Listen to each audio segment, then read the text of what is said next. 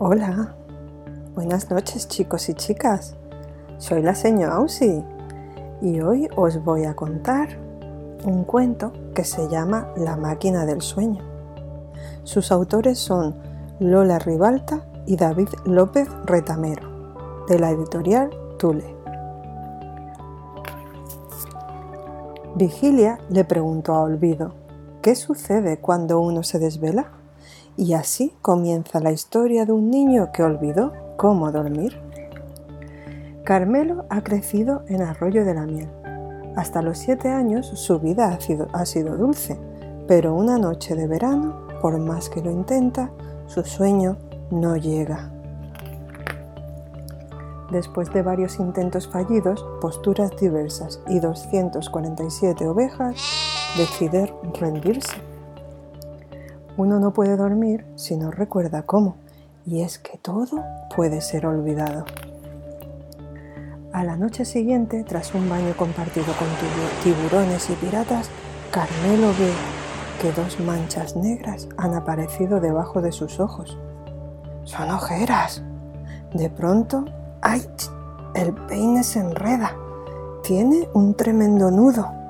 Carmelo insiste e insiste, hasta que al fin Consigue deslizar el peine, pero se le escapa y cae al suelo con un... acompañado por otro sonido extraño, más bien un... Es el sonido de un tornillo. Carmelo lo mira asombrado. No puede creer que ese tornillo haya salido de su cabeza. Pero la noche sigue despierta y las sombras de la habitación ríen al observar el paso de las horas y a Carmelo dolorosamente despejado. Luego, en su habitación comienza un baile de sábanas traidoras empeñadas en fastidiar. Carmelo las arroja de la cama, enfurruñado. Esta cama es mía, aquí mando yo. ¿Qué podría hacer para recordar cómo dormir? Saca de debajo de la cama una caja llena de herramientas y tesoros y comienza a construir la máquina que le ayudará a recordar. Amanece un día más sin dormir. Carmelo viaja en un autobús acompañado de sus amigos y el cansancio. De repente le empieza a picar la nariz. ¡Ah! ¡Ah! Estornuda Carmelo y su cuerpo le premia con un nuevo tesoro. ¡Una tuerca! Tras todo un largo día, por fin llega la noche, pero Carmelo no podrá dormir, ni tan siquiera lo va a intentar. No recuerda cómo. Su madre le desea felices sueños, Buenas noches, hijo, duerme tranquilo. Pero a Carmelo aún le queda mucho trabajo y se pone manos a la obra. Carmelo trabaja con tesón, ensambla las piezas de su cuerpo, va expulsando tornillos, roscas, tuercas y arandelas de metales varios. En el baño, Carmelo sonríe ante el espejo. Muestra un diente torcido que baila y se mueve.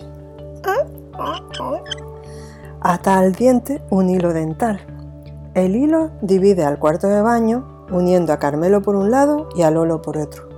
Todo está perfectamente planeado. Carmelo enciende el ventilador. La corriente de aire forma olas. Las olas hacen rebosar la bañera y mojan al pobre Lolo. El gato, espantado, echa a correr y arranca el diente. ¡Ay! Carmelo coge su trofeo del suelo Tal y como imaginaba, no se trata solo de un diente normal, es un diente relleno de tornillos. La construcción de la máquina avanza a buen ritmo. Carmelo trabaja noche tras noche, atornilla y enrosca, martillea y ensambla. Por fin la máquina está terminada. Todo lo que necesita para que cobre vida es carburante para roncar. ¿Cuál es el combustible de una máquina para dormir? Pues zetas. Provisto de unas tijeras, Carmelo se adueña disimuladamente de las letras del periódico. Recorta todas las zetas que encuentra a su paso. Las indefensas zetas comienzan a desaparecer de los lugares más insospechados. El zoo, pizzería, zapatería López. Carmelo necesita aún más combustible y busca cómplices. Sus mejores amigos le ayudan.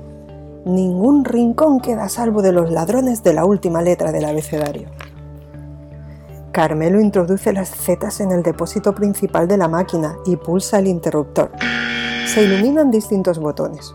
Sueño profundo, sueño ligero, sueño con pesadilla, sueño en dibujos animados, sueños de gol. Por fin Carmelo recuerda cómo dormir. Primero hay que colocarse bien. Carmelo acomoda los huesos y relaja los músculos hasta que encuentra esa posición en que nada se siente y nada pica. Después hay que cerrar los ojos, plácidamente, sin esfuerzo. Hay que respirar hondo, tranquilamente. No hay que pensar, o a menos pensar en nada.